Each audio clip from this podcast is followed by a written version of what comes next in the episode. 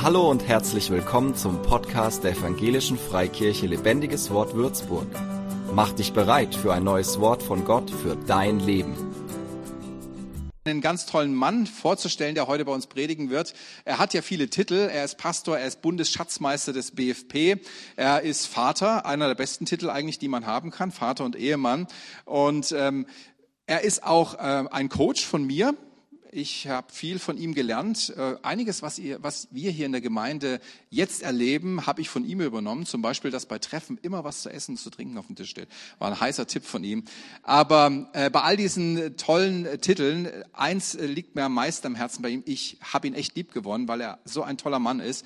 Und ähm, ich möchte ihn einfach begrüßen, Daniel Dallmann. Gebt ihm mal einen herzlichen Applaus. Alles, was sonst noch zu ihm zu sagen ist, kann er selber übernehmen. Daniel, wir freuen uns auf die Zeit mit dir. Danke, dass du wiedergekommen bist und dass wir heute etwas von dir hören dürfen. Wunderbar. Vielen Dank, Ben. Ich glaube, der wichtigste Titel ist, dass ich Opa bin, zweifacher Opa. Da sitzt eine meiner Enkeltöchter hier. Also, genau. Das ist natürlich auch noch ein besonderer Segen und vieles mehr. Danke für das Willkommen. Ich freue mich mal wieder bei euch zu sein. Ich finde, es hat sich unheimlich viel getan. Ich habe geschaut, ich war, glaube Ende 2018 da, dann hat uns ja Corona mal ereilt, zwei Jahre. Und dann sind wir so im Gespräch geblieben und jetzt hier zu sein und zu merken, Gott tut etwas, Gott tut Großes, ja. Und wir dürfen Großes erwarten. Amen. Halt das für ganz wichtig, auch für diesen Gottesdienst. Ich möchte heute über ein Thema sprechen, wo du jetzt in der nächsten Sekunde entscheidest, ob du bleibst oder ob du gehst. Denn das, ich spreche über das Thema Großzügigkeit, Lebensstil Großzügigkeit. Und da weiß ich, dass der eine oder andere sagt, Mann, oh Mann, kann nicht wahr sein. Am Sonntagmorgen, ich wollte eine beruhigende Predigt haben und jetzt bekomme ich dann so eine Herausforderung. Ich starte mal mit einem Witz. Ein Bayer, ein Berliner und ein Schwabe sitzen zusammen im Biergarten und sie gönnen sich ein Bier. Nach ein paar Minuten kommt eine Fliege herbeigeflogen. Sie landet im Bier des Bayern. Der Bayer nimmt die Fliege heraus und wirft sie hinter sich. Kurz darauf kommt erneut eine Fliege und sie landet dann im Bierglas von dem Berliner. Und auch der guckt, nimmt die Fliege aus dem Glas raus und schmeißt sie weg. Und wieder ein paar Minuten später kommt, wie es, wie es kommen muss. Die dritte Fliege, sie landet im Bier des Schwaben. Der Schwabe nimmt sie heraus, er schaut sie an, setzt sie auf den Glasrand und ruft, spuck's aus, aber alles. So, das sind die Schwaben, das können wir hier erzählen. Wir haben weder Berliner noch Franken, äh, noch Bayern noch, noch Schwaben, da wir sind Franken hier, habe ich mir sagen lassen. Ja, von daher seid ihr da jetzt nicht betroffen. Es geht um Großzügigkeit und die Frage, wie geht man mit äh, Finanzen, mit Ressourcen um? Ich möchte den Bibeltext gleich verlesen hier. Äh, wir können ihn mitlesen, danke. Ich glaube, Saskia bist du, die macht das großartig hier. Wir schauen uns Apostelgeschichte 4, Vers 32 an ganz bekannte Textstelle. Die Gläubigen waren ein Herz und eine Seele. Sie betrachteten ihren Besitz nicht als ihren persönliches Eigentum und teilten alles, was sie hatten, miteinander. Die Apostel bezeugten eindrucksvoll die Auferstehung von Jesus Christus und mit ihnen war die große Gnade Gottes. Armut gab es bei ihnen nicht, weil die Leute, die Land oder Häuser besaßen, etwas von ihrem Besitz verkauften und das Geld den Aposteln brachten, damit sie es an alle je nach Bedarf verteilen konnten. Ein Beispiel dafür war Josef, den die Apostel Barnabas nannten, das bedeutet Sohn des Trostes. Er gehörte zum Stamm Levi und kam ursprünglich von der Insel Zypern. Josef verkaufte einen Acker, den er besaß, und brachte den Aposteln das Geld als Hilfe für die Bedürftigen. Soweit mal der Bibeltext. Meine Frage an dich heute Morgen ist, hast du dir schon mal selber die Frage gestellt, bin ich eigentlich ein großzügiger Mensch? Bin ich ein großzügiger Mensch? Was würdest du darauf antworten? Und ähm, was würde dein Bankkonto darauf antworten? Äh, was, was würden dein Ehepartner, wenn du einen hast, deine Familienmitglieder auf diese Frage antworten? Und lass mich mal die, die Frage weiterfassen, weil das ist das Entscheidende. Sind wir als Gemeinschaft, sind wir als Kirche großzügig? Sind wir dafür bekannt? Wie sieht's damit aus? Dieser Bibeltext zeigt klar auf, dass Großzügigkeit von Anfang an ein wesentliches Zeichen der Jünger von Jesus war. Von Anfang an. Ähm, ich habe von einer Umfrage gehört, will ich so mal einsteigen, die untersucht hat, wie Menschen in der heutigen Zeit im Glauben an Jesus Christus, wie sie wachsen. Und die haben dabei herausgefunden, dass in unseren heutigen Kirchen es vier verschiedene Menschentypen gibt. Und ich denke, das passt hier auch ganz gut. Also Nummer eins, erstens, es gibt den Suchenden. Den Suchenden, der hat noch nicht viel von Jesus erfahren, der möchte aber vielleicht mehr wissen. Und davon gibt es in Würzburg jede Menge Menschen. Und da lassen wir uns nicht von abhalten, auch wenn Leute manchmal komisch gucken oder zu viel Eis essen oder zu viel Bier trinken, was auch immer. Aber Menschen grundsätzlich sind spirituell offen und sie hören sich ganz viel Mist an, aber wir haben eine gute Nachricht. So, wir wollen weitergeben, dass Jesus jeden Menschen liebt und dass Jesus für jeden einen Plan hat mit seinem Leben. Suchende Menschen, das ist auch Konzept des Alpha-Kurses, machen wir ja auch, Ben. Großartig, Alpha-Kurs, ich sag's euch, eine großartige Möglichkeit, Menschen in den Glauben hineinzuführen. So, dann gibt's zweitens die sogenannten, in Anführungsstrichen, Babychristen. Das sind Personen, die vielleicht frisch zum Glauben kamen, die ersten Schritte mit Jesus unternommen haben. Sie lernen, dass persönliches Gebet wichtig ist, mit Gott sprechen, dass Gott auch durch sein Wort, durch die Bibel spricht. Also weisen wir sie, lernen wir sie, wie sie die Bibel lesen können. Dann gibt es den dritten Menschentypus laut dieser Untersuchung, das sind die wachsenden Christen. Sie haben gelernt, dass man mit Gott in der persönlichen Beziehung lebt. Ähm, alles dreht sich in dieser Beziehung zwar immer noch um den Gläubigen irgendwie selber, aber man betet, ja. Aber oft ist das Gebet dann so, Herr, segne meine Pläne. Herr, segne mir, meiner, mich. So ein bisschen noch, Herr, heute ist der, heute, heute stehe ich auf, äh, Jesus, um 6 Uhr morgens. Ich habe noch nicht gesündigt. Ich habe noch keine Schokolade gegessen, noch nicht übel geredet. Aber Jesus, bitte steh mir bei. So in dem Stil, ja. Ja, das betest du nicht, aber andere beten das vielleicht. Okay, und dann gibt es viertens schließlich die Christuszentrierten Christen. Und dieser betet eben nicht, Herr, segne meine Pläne, sondern er betet, Herr, ich möchte sehen, was deine Pläne sind für den Tag. Ich möchte, möchte erleben, dass du mich führst an diesem Tag in deine Pläne und deine Gedanken hinein, in das, was du vorbereitet hast. Ich möchte in die Werke eintreten, Gott, die du vorbereitet hast.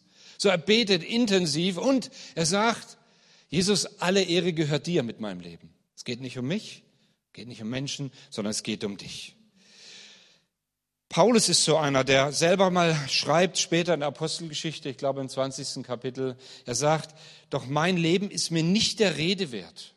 Es sei denn, ich nutze es, um das zu tun, was Jesus mir aufgetragen hat, das Werk anderen die Botschaft von der Gnade zu bringen. Paulus selber war an diesem Stand, ein Christus-zentrierter Gläubiger zu sein, dem es um Jesus und sein Reich ging. Zwischen welchen der vier Typen, wenn wir die nochmal sehen können, ähm, ist wohl möglich die größte Schwierigkeit, der größte Graben, der größte zu überwindende Grabe. Was meint ihr? Die Umfrage sagt uns, dass es zwischen dem dritten und vierten Typus ist. Also der Schritt vom, vom wachsenden Christen zu einem Christ, der Christus zentriert lebt, dem es nur noch um die Ehre Gottes geht, der seine Befindlichkeiten und Bedürfnisse zurückstellt, der sagt, es geht um dein Reich. Und mein Gebet ist, dass dein Reich komme, dass dein Wille geschehe, wie im Himmel beschlossen, so auch auf der Erde. So, die Untersuchung sagt, der Graben hier ist am größten. Das ist der herausforderndste Schritt, weil es zwei komplett verschiedene Welten sind. Ich glaube, es ist ganz wichtig, dass wir uns nicht damit zufrieden geben, dass wir wachsende Christen sind, dass wir eine gute Gemeinde haben, dass wir gute Musik haben, tolle Predigten haben. Die letzte Predigt, ich habe mal kurz reingehört an Muttertag, spannendes Thema zum Thema Muttertag, sehr gut. Für alle, die jetzt wissen und die am Livestream und die, die es nicht wissen, müssen sich den Livestream der Gemeinde Lebendiges Wort unbedingt anschauen. Ja, richtig gut. Ja, ich glaube, es ist ganz wichtig, dass wir von vornherein sagen, Jesus, ich will für dich leben.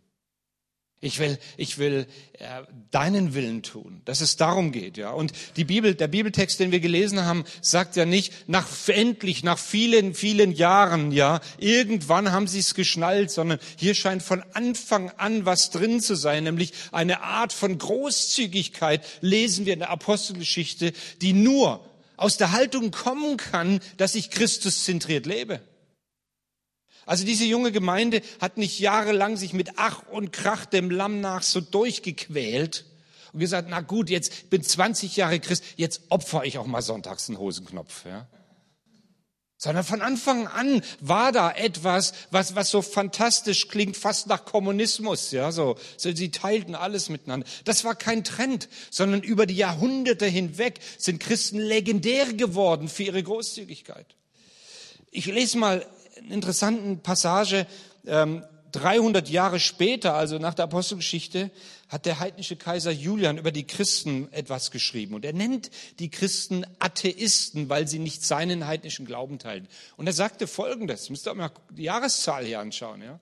Er sagt, Atheismus, also damit meint er die Christen, wurde vor allem durch den liebevollen Dienst an Fremden vorbereitet und durch ihre Fürsorge, indem sie die Toten begruben. Es ist ein Skandal, dass es keinen einzigen jüdischen Bettler gibt und dass die gottlosen Galiläer sich nicht nur um ihre eigenen Armen kümmern, sondern auch um die unseren, während diejenigen, die zu uns gehören, umsonst bei uns die Hilfe suchen, die wir ihnen geben sollten. Das war Standard bei den christlichen Kirchen, auch in den ersten Jahrhunderten, dass es keine Armut gab und dass sie sich kümmerten um die Armen und dass sie dabei waren, wenn es darum ging, Menschen auch ganz praktisch zu helfen. Wie sieht es bei dir und mir aus? Sind wir Christen in unserem Breitengraden für Großzügigkeit bekannt? So der, der römische Kaiser Julian, der hasste die Christen und was er kapiert hat, er, er lancierte keine offene Christenverfolgung, weil er gemerkt hat, es bringt gar nichts, sondern er hatte ein Konzept, äh, die Verbreitung des christlichen Glaubens zu verhindern. Und er fing an, die Christen aus den wichtigen Ämtern in Politik und Gesellschaft und Ausbildung zu entfernen. Und er schuf ein staatliches heidnisches Fürsorgesystem für arme Menschen. So, heute sind wir froh, dass wir ein Fürsorgesystem haben. Ja? Sozialversicherung, Krankenversicherung, Rentenversicherung, Lebensversicherung, äh, was weiß ich, äh, Zusatzversicherung und für alle Versicherungsvertreter hier, die damit ihr Geld verdienen. Großartig, ja. Nur, die Folge davon ist, dass wir Christen uns so zurücklehnen und sagen, wenn jemand irgendwie bedürftig ist, ja, der Staat macht's Hartz IV und ähm, Pflegestufe 5 und wir lehnen uns zurück, weil wir scheinbar dieses Fürsorgesystem haben. Und ich frage mich, ob das so gut ist. Ich frage mich, ob ähm, es nicht im Glauben geradezu notwendig ist, Großzügigkeit zu leben. Und ihr merkt, ich glaube, ich habe noch nicht einmal das Wort Geld gesagt. Ja? Ihr hört es. Ihr, ihr wartet förmlich nur drauf, dass er sagt, wir sammeln ein zweites Opfer ein. Ja? Der Bundesschatzmeister will ein zweites Opfer hier sehen. Ich habe noch nicht über Geld gesprochen, weil darum geht's mir gar nicht so sehr. Ich möchte anhand des Textes aus Apostelgeschichte 4 mal drei kurze Punkte aufführen und fange mit dem ersten an, nämlich die Einzigartigkeit christlicher Großzügigkeit. Weil ich glaube, dass es wichtig ist, den Wert zu verinnerlichen. Zu verinnerlichen, dass es Wert hat, großzügig zu sein, äh, damit wir das wirklich auch als Gemeinde leben können. Vielleicht hast du dir ja mal vorgestellt, wie wäre eigentlich die ideale Gesellschaft? Wie wäre das Paradies auf Erden? Da gibt es ja die verschiedensten Vorstellungen.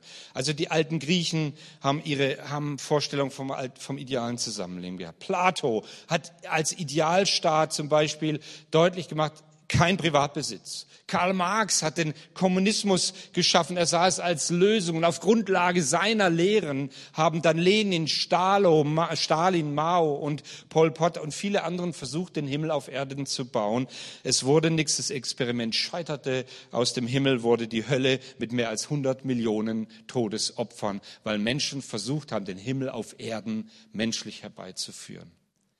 Aber im Gegensatz zu diesen menschengemachten Idealen sehen wir in unserem Bibeltext, wie großartig es eine, ist, eine Gemeinschaft von Christen, die ein Herz und eine Seele waren.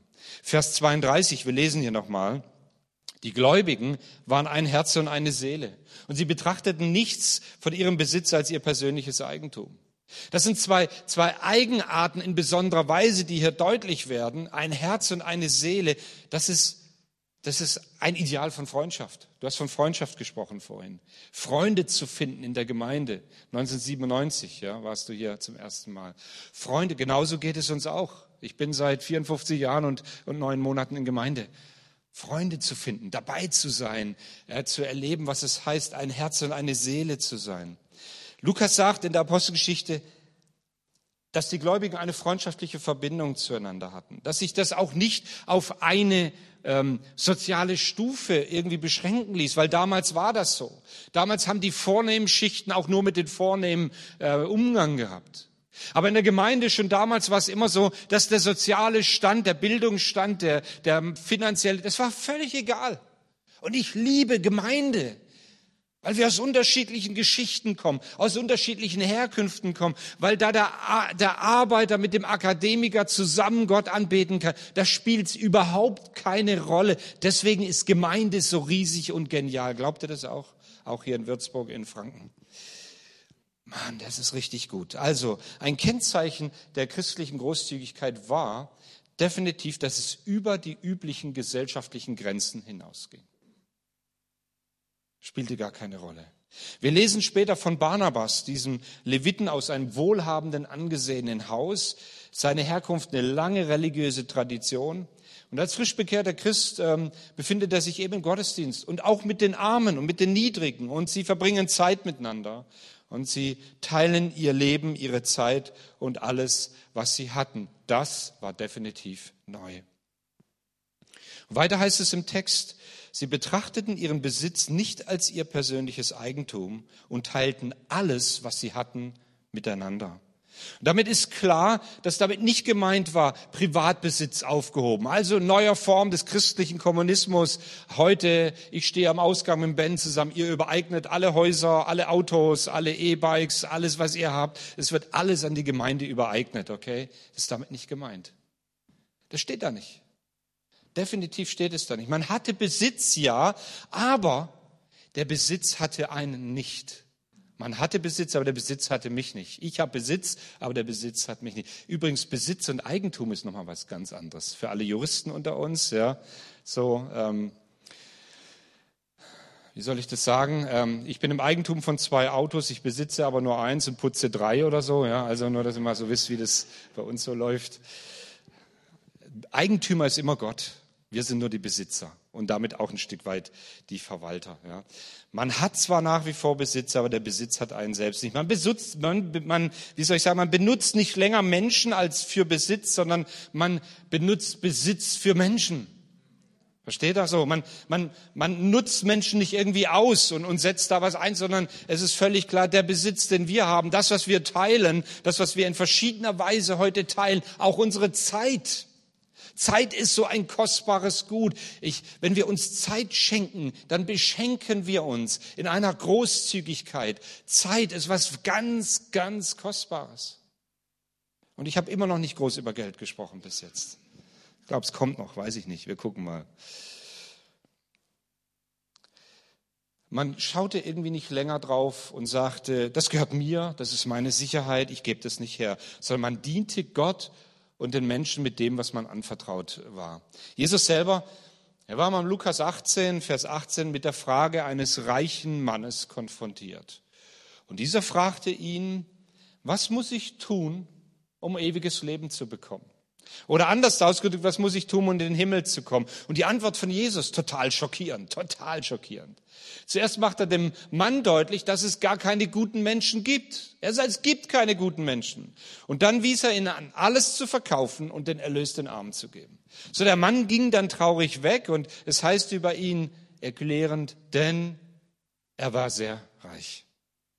Jesus wollte den Mann gar nicht einfach vor den Kopf stoßen. Er wollte ihm klar machen, dass die entscheidende Frage nicht die Menge von Besitz ist, sondern die Frage, woran hängt dein Herz? Woran hängt dein Herz? Woran hängt mein Herz? Wisst ihr, ich, ich, ich fahre ein schönes Auto und ich wasche das auch weit mehr, als ich früher ein Auto gewaschen habe. So. Aber hängt da mein Herz dran? Woran hängt mein Herz? Diese Frage. Jesus will uns deutlich machen, dass er uns zum Nachdenken auffordert. Worauf baust du denn deine Sicherheit? Sind es deine Lebensversicherung, die in zweieinhalb Jahren ausbezahlt wird und dann habe ich ein sorgenfreies Leben, dann den Hund verkauft und uns Haus verkauft und auf Reisen gegangen? Was ist deine Sicherheit? Oder im kleinen Kreis, äh, was ist es denn? Das muss ja nicht immer das Große sein. Was musst du denn unbedingt haben? Ich glaube, dass Jesus uns sogar fragt, hey, woher beziehst du denn deine Freude? Was, ist, was macht dir denn Freude? Ohne was, ohne was kannst du eigentlich nicht leben? So Jesus sagt, Geld wird dir keine Sicherheit geben. Es ist keine langfristige Investition. Du wirst alles verlieren. Der einzige Weg, wie du für die Ewigkeit investieren kannst, bin ich, sagt Jesus. Und wenn du mich hast, dann hast du alles. Die Investition in die Ewigkeit heißt Jesus Christus. Und dann bist du sicher und dann hast du alles, was du brauchst. Es geht also Jesus nicht darum, eine Regel aufzustellen, dass jeder jetzt alles verkaufen muss, sondern er zeigt uns, wo unser wahres Vertrauen ist, wo unser wahrer Gott ist und wer unser wahrer Gott ist. Überleg mal ganz kurz bitte, ohne deinen Nachbarn anzuschauen, wohin fließt dein Geld fast mühelos? Wo fließt so mühelos hin? Amazon. Wie heißt der, der Schuh, Schuh-Online-Händler da? Zalando. Oh ja, Zalando, danke schön für den Hinweis. Das war laut und deutlich, Zalando. Wir, wir nehmen nichts Negatives an. Wir sind ganz positiv. Wo fließt dein Geld mühelos hin? Die Steuern, ja, der, du sollst Gott geben, was Gottes ist und Kaiser, was ein Kaiser ist, okay? Okay. Aber wenn du siehst, dass deine Rettung in Jesus ist, will ich dir nochmal sagen, dann ist deine Haltung gegenüber dem Geld, ich will in radikalen, in drastischen Proportionen geben. Ich möchte, dass Menschenleben dadurch verändert werden. Das Geld und die mir zur Verfügung stehenden Ressourcen gehören nicht mir. Sie sind mir auf Zeit anvertraut. Ich will Verwalter dessen sein. Ich will ein guter Verwalter sein und die Dinge im Sinne von Jesus einsetzen. Drei Glaubens bis jetzt. Der Glaube mehrt sich ja. Hm. Ich will sie einsetzen für Jesus. Weißt du, aber wenn deine Rettung in allem Äußerlichen ist, und da kannst du ja viel aufzählen, dann wirst du dein Geld immer zurückhalten. Du wirst, du wirst nicht investieren wollen, ja. Nochmal, dein Geld zeigt, was deine wahre Religion ist, wovon du dir deine wahre Rettung versprichst. Und ich sag dir, wenn der Gedanke schon in Gemeinde zu investieren, wenn der dir schon Mühe und Unbehagen bereitet, ja, dann zeigt es vielleicht aktuell, wo dein Herz ist. Ist es im Reich Gottes dran? Ist es dran, dass Menschen in Würzburg und Franken und Umgebung, dass sie Jesus kennenlernen? Ist es dran, dass, dass wir Gott hier anbeten? Übrigens richtig gute Lobpreiszeit, richtig, fand mich, empfand mich als unheimlich gesegnet. Ja. Ist es nicht dran, dass wir den Namen Jesu Christi erheben in dieser Stadt und Umgebung? Dass wir in Deutschland und weit darüber hinaus Gemeinde Jesu bauen? Diese christliche Großzügigkeit war einzigartig. Nochmal, sie durchbrach alle gesellschaftlichen Schranken. Und sie ändert die Haltung zu den eigenen Ressourcen. Wir sehen uns nur als Verwalter von Jesus und von seinen Gütern. Das Zweite, ich möchte über die Kraft der christlichen Großzügigkeit sprechen. Noch. Im Gespräch mit kritischen Stimmen höre ich oft so den Einwand, Großzügigkeit ist doch nicht einfach nur auf, auf Christen beschränkt, christliche Gläubige. Es gibt, ich kenne viele Menschen, die ganz großzügig sind und Gutes tun. Ja, zweifellos ist jeder Mensch in der Lage, Richtiges und Gutes zu tun. Aber die Bibel erklärt uns, dass der Mensch im Bild Gottes geschaffen ist. Ah, und dass, dass seit wir uns von Gott dann losgelöst haben, ja, und wir versuchen autonom zu leben, wir nicht wirklich gut sein können. Es gibt sogar einen Forschungszweig, der Altruismus, der interessante Untersuchungen hat, der sagt sogar, dass die geizige Natur in uns immer stärker ist als die großzügige. Ah, deswegen fällt es mir so schwer jetzt. Zum Glück haben wir die Erklärung. Ja. Zum Glück haben wir jetzt die Erklärung. Sagst du deinem Pastor, lieber Pastor Ben, äh, die Forschung hat es ja schon bewiesen, da kämpft gerade eine Natur in mir und so. Oder irgendwie zwei, zwei Wölfe, zwei Hunde, wie auch immer. Die Frage ist noch, welchen du fütterst übrigens. Ja? Großzügigkeit oder ähm, Neid oder was auch immer. Ja? Unsere Motive werden untersucht. Und interessant ist, dass diese Forschung sagt, dass selbst ein selbstloses Handeln gar nicht so selbstlos ist. Wir tun es trotz allem nur um unser Selbstwillen. Wir lieben eigentlich nie und einfach um der anderen Person willen, so laut dieser Forschung. Deswegen sagt Jesus auch zu dem reichen Jüngling nochmal im Lukas 18, niemand ist gut als Gott allein. Und das sind natürlich schlechte Nachrichten für uns Menschen. So, so seit wir von Gott losgelöst sind, sind wir gar nicht fähig, wahrhaft selbstlos zu lieben.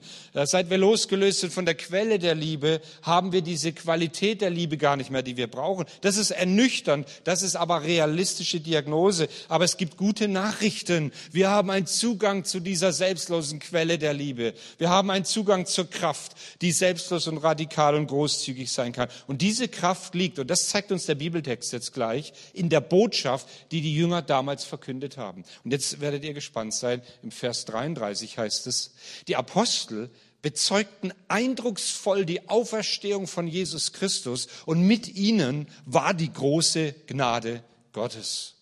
Das ist verknüpft mit dieser, mit dieser Geschichte, mit Großzügigkeit. Warum? Warum war das so? Ganz einfach. Die große Kraft hing mit der Botschaft der Apostel zusammen. Es war die Botschaft von der Auferstehung von Jesus Christus.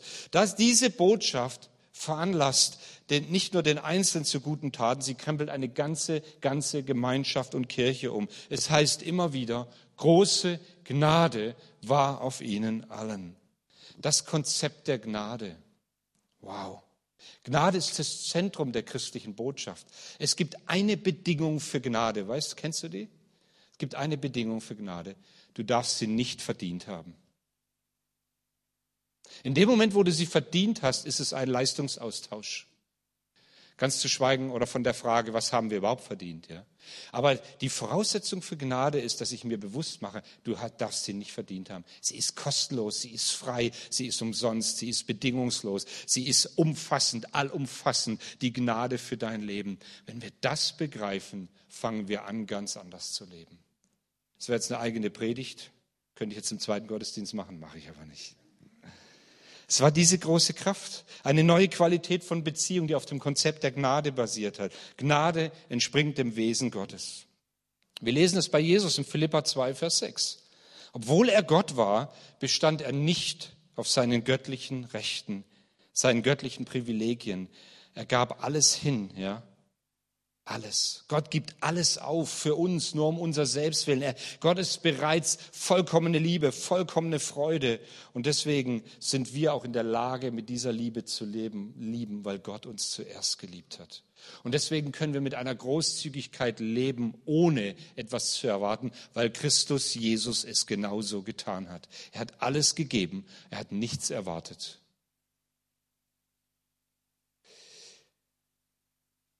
In letzter Zeit, der Heilige Geist spricht in letzter Zeit unheimlich viel mit, über Lieder zu mir, so dass ich neulich mit einem Lied eingeschlafen bin und am Morgen mit diesem Lied aufgewacht bin, seit mehreren Tagen dieses Lied singen, wo es darum geht, dir allein, Jesus, gebührt alle Ehre.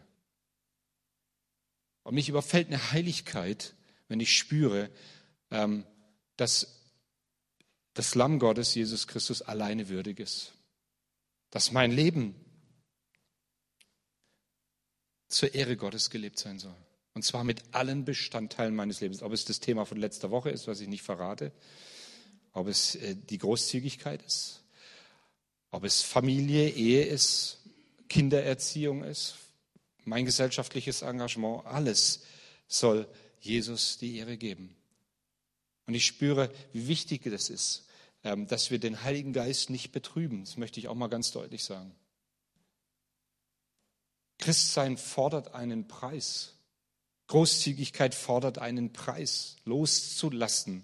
Die Schwaben sagen ja, das letzte Hemd hat keine Taschen. Genauso ist. Du kannst, weißt du was, du kannst nichts mitnehmen. Genieße es jetzt noch, aber gib dann, vererb auch mit warmer Hand, wenn ich das mal so offen sagen darf. Ja.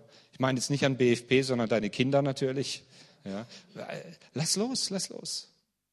Aber lebe auch in dem Bereich deiner Ressourcen etwas, was geprägt ist von dem Willen Gottes und dem, dass wir Gott die Ehre geben. Ja, kleiner Einschub. Lesen wir mal die Epheser-Textstelle noch, die Epheser 1, Vers 20. Es ist dieselbe gewaltige Kraft, die auch Christus von den Toten auferweckt und ihm den Ehrenplatz an Gottes rechter Seite im Himmel gegeben hat. Jetzt ist er als Herrscher eingesetzt über jede weltliche Regierung, Gewalt, Macht und jede Herrschaft und über alles andere in dieser wie in der zukünftigen Welt. Gott hat alles der Herrschaft von Christus unterstellt und hat Christus als Herrn über die Gemeinde eingesetzt. So das Wesen Gottes ist es, überreich zu beschenken. Es ist das Herz des Vaters zu geben, denen auch zu geben, die Mangel haben. Jesus gab alles und erhielt alles vom Vater. Ja? Und daher können wir ihm vertrauen. Und deswegen musst du nicht mehr länger festhalten an Sicherheiten, an Versicherungen, an, an, an Ansehen, an Akzeptanz, an, an Stärke, an, an was auch immer. Das Herz des himmlischen Vaters ist ein gebendes und schenkendes Herz. Und wenn wir das kapiert haben, dass es der großzügigste Gott ist, den es überhaupt gibt, und dass er gerne gibt, dass er dich gerne beschenkt und überschüttet mit all seinen Segnungen, dann halte ich doch nicht meine kleinen 3,50 Euro fest, mein, mein E-Bike, mein, mein Motorrad, mein, mein Segelschiff, mein Pferd, dann halte ich doch daran nicht fest. All das habe ich übrigens nicht, fällt mir gerade ein. Dann kann ich es leicht loslassen. Ja? Aber dann halte ich nicht die Dinge fest, die scheinbar in meinem Leben so einen hohen Wert haben. Wir werden nie mehr aufgeben können, als er uns geben kann. Ich glaube, jede Religion, jede Philosophie geht davon aus, dass wir uns irgendwas erarbeiten müssen. Aber bei, der, bei Jesus und der, der Botschaft von der Auferstehung geht es nicht darum, dass wir etwas tun, sondern dass es um das geht, was Gott getan hat. Das ist der Unterschied zwischen Religion und zwischen Christsein. Religion sagt immer, du musst irgendwas tun, du musst irgendwas dir erarbeiten, du musst irgendwie mit großer Anstrengung was, äh, was bewirken. Christsein sagt, es ist alles schon getan. Es ist alles getan. Jesus ist gestorben für die Sünden deiner Vergangenheit und deiner Gegenwart und deiner Zukunft. Es ist alles getan. Du kannst nichts, aber auch nichts dazu tun. Was für ein großes Gnadengeschenk Gottes. Wir empfangen wahres Leben. Ich komme auf die Zielgeraden, aber ich möchte eine Realität in der ersten Gemeinde nicht verschweigen, die wir im Vers 34 sehen, in der Textstelle, nämlich Gottes Leidenschaft für die Bedürftigen auch und da den Vers 34. Armut gab es bei, bei ihnen nicht, weil die Leute, die Land oder Häuser besaßen, etwas von ihrem Besitz verkauften und das Geld den Aposteln brachten, damit sie es an alle je nach Bedarf verteilen konnten. Jetzt sagst du, Pastor, äh, hättest es nicht lassen können, war das so ein schönes Ende schon. Nein, Gottes Herz schlägt für die Bedürftigen. Absolut. Einmal auch von dem, dass wir zu ihm ja nur kommen können, wenn wir unsere eigene Bedürftigkeit ähm, erlebt haben. Wenn wir wissen, wie bedürftig wir selber sind in allen Belangen unseres Lebens, ja. Aber definitiv ist es so, eine Mission Gottes ist es, den Bedürftigen, die wir antreffen, die Liebe Gottes weiterzugeben. Gott schenkt den Bedürftigen Beachtung. Und deswegen ist die Quelle christlicher Großzügigkeit, ist mein letzter Punkt noch, folgende, und die möchte ich am Beispiel von dem Josef hier deutlich machen. Da heißt es, ein Beispiel dafür war Josef, den die Apostel Barnabas nannten. Das bedeutet Sohn des Trostes. Und da hake ich jetzt schon ein, denn die Übersetzung von Barnabas heißt definitiv nicht Sohn des Trostes. Also hier wird irgendwie beschrieben, wir wissen nicht warum genau, aber die Bezeichnung ist irgendwie interessant. Josef war sein Allerweltsname, ja, aber Barnabas heißt eben nicht Barnabas. Das finde ich hochinteressant, dass zwar dieses Wort Bar Sohn bedeutet, aber, aber Nabas hat eben nicht die Bedeutung von Trost oder Ermutigung. Er gehörte zu Stamm Levi, kam ursprünglich von der Insel Zypern und dann verkaufte er den Acker und gab das Geld den Bedürftigen. So, dieser Mann erlebt etwas, nämlich dass er einen neuen Namen bekommt. Josef Allerweltsname. Und wir wissen in der Bibel, dass Namen eine viel größere Bedeutung haben als heute. Namen haben mit dem Charakter und der Persönlichkeit zu tun. Wenn Namen geändert werden, ist das ein Zeichen dafür, dass das Wesen, ja sogar das Schicksal, der Lebenslauf eines Menschen verändert wird. Aus Abraham wird Abraham und aus Saulus wird Paulus und aus einem Josef wird ein Barnabas. Und nochmal, was ist die Quelle christlicher Großzügigkeit? Das will ich jetzt in Verbindung bringen. Die Quelle ist nicht guter Vorsatz. Du nimmst dir jetzt heute vor, ich gehe hier raus und ich bin großzügiger. Nächsten Sonntag opfer ich 50 Cent mehr. Das ist es nicht. Die Quelle für Großzügigkeit ist dieser neue Name, ist eine neue Identität. Wir müssen von neuem geboren werden, sagt die Schrift. An unserem inneren Menschen, an unserem Herzen muss eine göttliche Veränderung geschehen. Und deswegen ist dieses Beispiel von Josef Barnabas so interessant. Er bekam eine neue Identität, einen neuen Namen und damit geschah auch etwas in seinem Inneren oder umgekehrt. Im Inneren geschah etwas, eine Veränderung durch Gott und die drückte sich auch durch eine Namensgebung aus. Denn der größte Tröster aller Zeiten, der ultimative Tröster ist wer? Der Heilige Geist. Er ist es. Jesus hat den Heiligen Geist gesandt so dass wir durch Glauben an Jesus Christus zu einer neuen Identität kommen. Es ist der Geist Gottes in uns, der uns befähigt, selbstlos zu lieben. So, und da wischst du dir schon den Schweiß nach dieser Predigt runter und sagst, oh, bin ich froh, ich muss nicht selber tun. Genau das ist es. Wisst ihr, was wir brauchen? Wir brauchen die Gegenwart des Heiligen Geistes in unserem Leben. Wir brauchen es, dass er uns prägt, dass er uns formt, dass er uns verändert.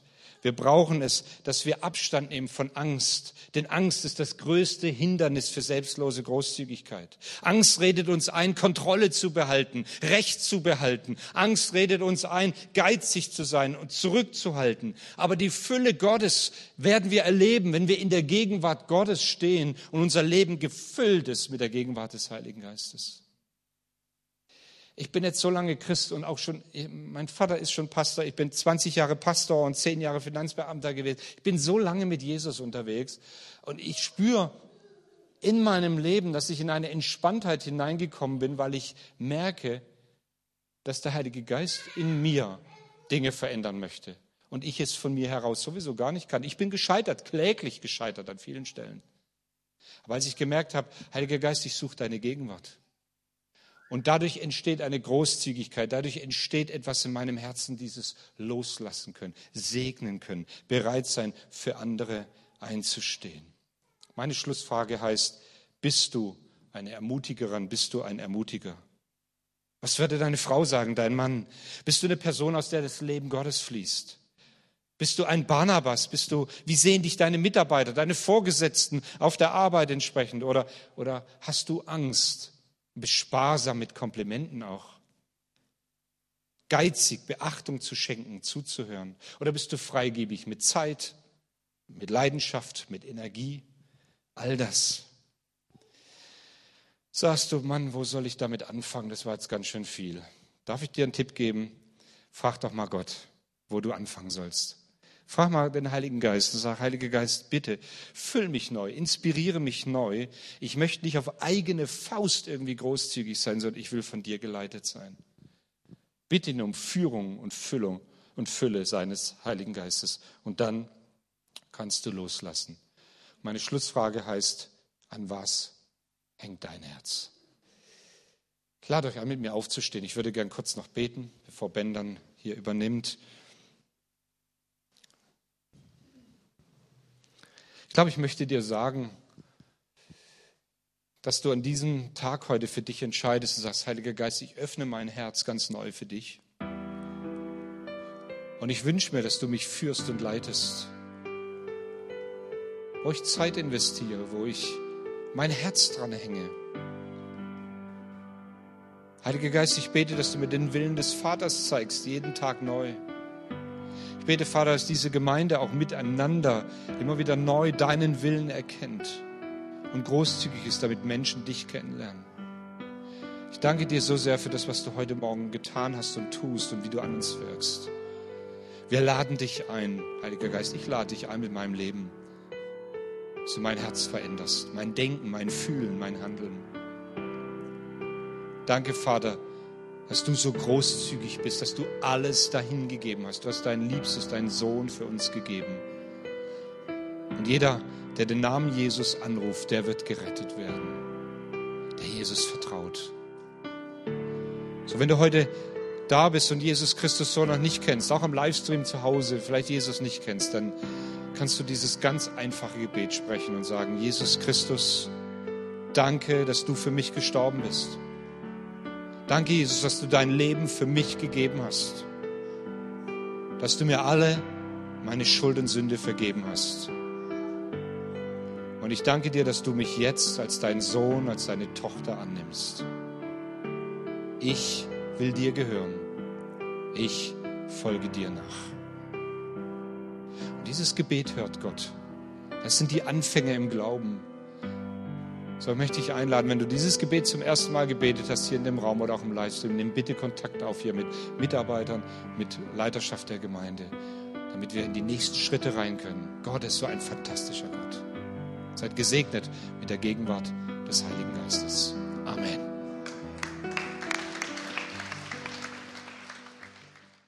Für mehr Infos besuche uns auf Facebook unter lebendigeswort.de oder einfach persönlich im Sonntagsgottesdienst.